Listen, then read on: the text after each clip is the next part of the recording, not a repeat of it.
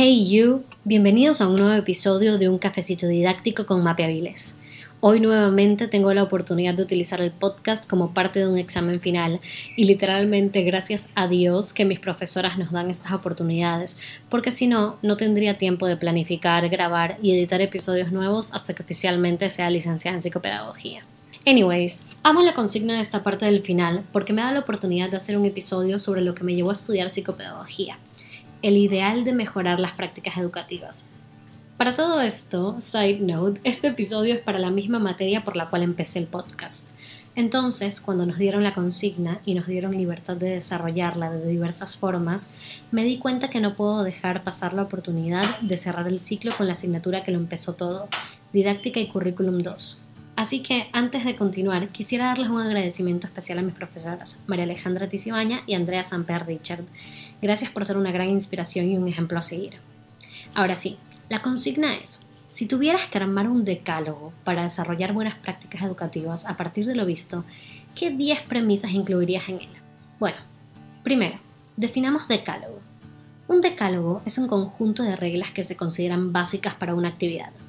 Segundo, definamos qué son buenas prácticas educativas. Para mí, las buenas prácticas educativas son todas esas experiencias que tienen como objetivo ser eficaces en la adquisición de conocimientos y en el desarrollo de los alumnos en las escuelas. Por lo tanto, un decálogo para desarrollar buenas prácticas educativas es un conjunto de condiciones básicas para mejorar el quehacer en el ámbito educativo. Entonces, aquí vamos. Estos son mis 10 mandamientos de las buenas prácticas educativas. Primer mandamiento. Querer a tus alumnos sobre todas las cosas y querer su aprendizaje. Uri Brofenbrenner dijo que cada niño necesita al menos un adulto que esté loco de manera irracional por él o por ella. Y todos los alumnos merecen docentes que van a dar todo de sí por lograr en ellos un aprendizaje significativo. Por lo cual, tener siempre presente el objetivo de la didáctica en mi incumbencia profesional y adherir a un marco conceptual que me proporcione elementos para promover y enriquecer el aprendizaje es esencial.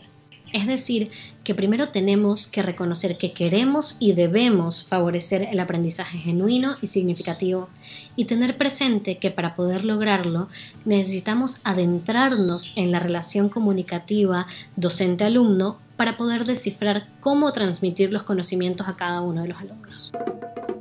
Segundo mandamiento. Conocer quiénes son y qué conocen tus alumnos. Es primordial efectuar una exploración inicial diagnóstica sobre las capacidades de los alumnos.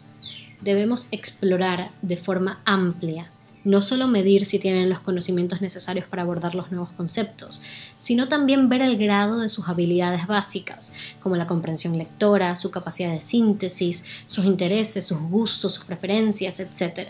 Debemos incluir en esta exploración una actividad metacognitiva de cómo llegaron ellos a estos conocimientos o a desarrollar estas habilidades, porque esto te dará un acceso a la manera en que tus alumnos aprenden. Tercer mandamiento planificar el proceso de enseñanza-aprendizaje. Partiendo de la evaluación inicial y los requisitos curriculares, debemos elaborar una programación anual que temporaliza las unidades didácticas. Dentro de las unidades didácticas, elabora más detalladamente el contenido de los elementos del currículum a modo de tópicos generativos y metas de comprensión. Para esta parte de la organización de una buena práctica educativa, debes preguntarte, ¿Qué es lo que realmente queremos que nuestros alumnos comprendan? Primero, define tus tópicos generativos, que son esos temas centrales a la disciplina, de un modo accesible y desafiante al interés de los estudiantes. Pero recuerda que para que sea generativo debe tener relación con el contexto y otros tópicos valiosos. Luego plantea tus metas de comprensión por cada unidad que son el recorte específico que señala el alcance y profundidad que el docente se propone lograr al trabajar el tópico. Estas metas deben estar dispuestas en una estructura jerárquica y articuladas entre sí, y deben ser expresadas explícitamente con regularidad. Cuarto mandamiento. Facilitar los aprendizajes con una enseñanza activa y participativa. Dentro de la relación comunicativa docente-alumno, lo más importante es reconocer que el centro del aprendizaje son los alumnos. Se deben acabar con las lecciones magistrales para convertir las clases en verdaderos espacios seguros donde todos tienen voz. Una vez escuché esta frase que me gustó mucho. Los docentes deben hablar menos para que los alumnos aprendan más. Los docentes deben utilizar un lenguaje accesible, tratar de evitar el verbalismo y el apuntismo, acompañando las explicaciones con materiales didácticos diversos y haciendo intervenir a los alumnos con preguntas y ejemplos que los inviten a la reflexión. Quinto mandamiento. Motivar temas y actividades que se relacionen con los intereses de los alumnos. Presentar conexiones de los temas con cuestiones actuales, con sus posibles utilidades o aplicaciones prácticas que despierten el interés del alumnado. Así también proponer actividades atractivas y en diversos agrupamientos. La diversidad de actividades va a hacer que el alumno nunca se aburra de estar en tu clase. Sexto mandamiento. Generar una cultura de retroalimentación. Es importante ver al error como oportunidad para aprender. Grabémonoslo. Error igual oportunidad para aprender debemos realizar retroalimentaciones adecuadas, a tiempo y lo más explicativas posibles, fomentando también la retroalimentación entre pares. Es tan importante y tan útil dejar a nuestros alumnos conversar, conversar sobre su aprendizaje, dejarlos que entre ellos dialoguen y se ayuden mutuamente, que uno ayude al otro a ver en qué debe mejorar y asimismo la importancia de que un par valore tus aportes es increíble. Asimismo, también fomentar la reflexión personal. Se puede utilizar la metodología de la escalera de retroalimentación que consta de cuatro pasos.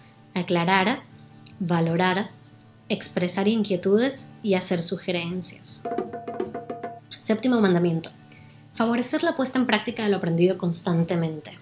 Generar desempeños de comprensión, organizando secuencias de experiencias de aprendizaje a lo largo de una unidad o curso que requieran que los estudiantes se comprometan con regularidad, en forma activa y reflexiva, con las ideas y los conceptos que se deben llegar a comprender.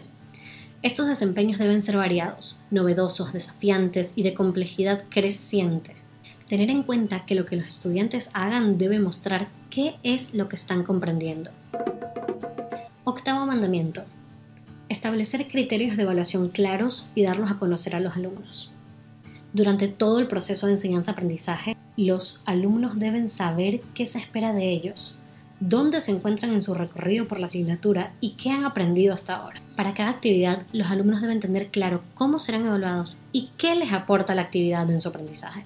Hay diferentes herramientas que nos permiten establecer estos criterios de evaluación claros, como por ejemplo herramientas que nos permitan evaluar y reflexionar sobre el aprendizaje, como son las matrices, las escalas de cotejo, las listas de control, hasta los portafolios, que hoy en día están tan usados en época de pandemia. Como docentes también debemos lograr ir más allá del marcador, viendo la evaluación como un proceso y una herramienta esencial para favorecer la comprensión y la continua mejora tanto de los alumnos como del docente mismo. Noveno mandamiento. Desarrollar el seguimiento tutorial de los alumnos. Hay que hacer un seguimiento de la evolución formativa, preocuparse por circunstancias relevantes, manteniendo charlas con el alumno, también mantener periódicas entrevistas con los padres, procurando estar al tanto de las dificultades que se presentan. Décimo y último mandamiento. Nunca olvidar que todos tenemos la capacidad de aprender. Como parte fundamental del proceso de enseñanza y aprendizaje, tenemos que atender a la diversidad de capacidades y ritmos de los alumnos y no dejarnos caer en la desesperanza ante las dificultades. Recordemos que todos aprendemos de distintas formas. Puede ser que necesitemos un camino alterno o un poco más de tiempo, pero todos podemos llegar a nuestras metas si nos lo proponemos. Es nuestro deber estar convencidos y convencerlos a ellos de que son capaces de todo lo que se propongan y al mismo tiempo debemos darles oportunidades y brindarles las herramientas necesarias para que puedan desplegar sus capacidades y desarrollar sus potencialidades. Y bueno, esos son mis 10 mandamientos para las buenas prácticas educativas. Los invito a seguirme en Instagram en arroba un cafecito didáctico, donde estaré subiendo toda esta información que les he dado. Espero que les haya servido y no se olviden que todos los días pueden aprender algo nuevo. Nos vemos en un próximo episodio por este mismo canal. Chau, chau.